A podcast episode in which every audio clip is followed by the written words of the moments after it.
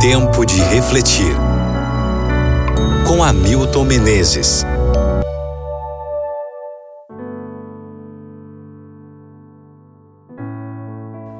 Isaías capítulo 65, versículo 23.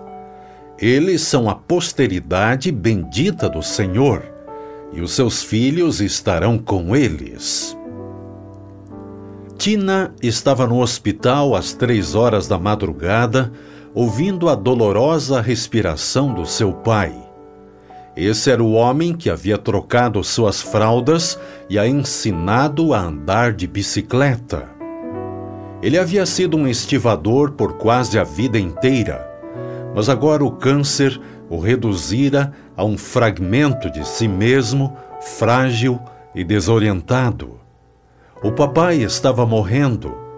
Ele não podia mais lutar. Tina pensou que poderia continuar a viver normalmente depois do funeral do pai. Mas muita coisa mudara. Ela era perseguida pelas lembranças do pai que não estava ali. O cheiro do perfume ou uma apreciada canção de Sinatra lhe causavam uma enxurrada de lágrimas.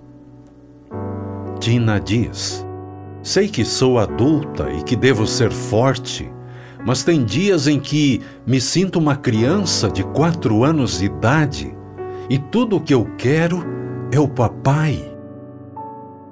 Há um vazio quando nos separamos daqueles a quem amamos.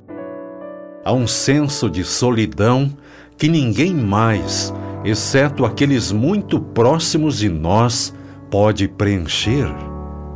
Perder entes queridos é algo devastador.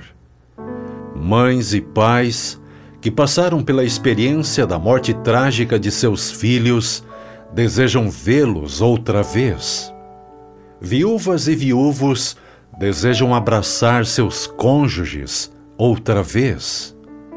Pergunte a um adolescente que perdeu o pai para o câncer.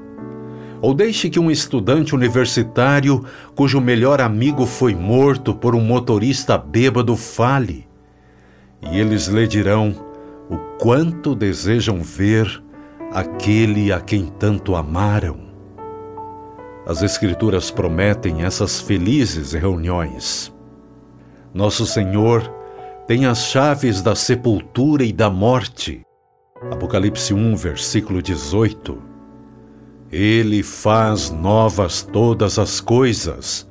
Apocalipse 21, versículo 5. Haverá uma feliz reunião naquele dia. Nossos amados não se foram para sempre o sepulcro não os tragou, não os perdemos.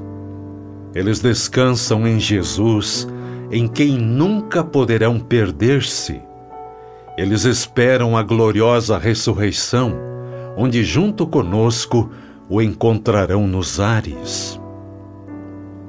A morte nos traz uma solidão devastadora e cria um doloroso vazio, mas a promessa da ressurreição alivia a dor e dá-nos outra vez esperança. Ela aponta para um tempo quando nunca mais nos separaremos. Reflita sobre isso no dia de hoje e ore comigo agora. Obrigado, Pai, porque a morte não é o fim, é apenas um sono.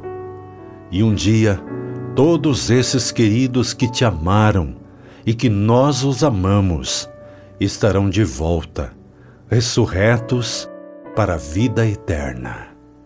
Te louvamos por isso, em nome de Jesus. Amém.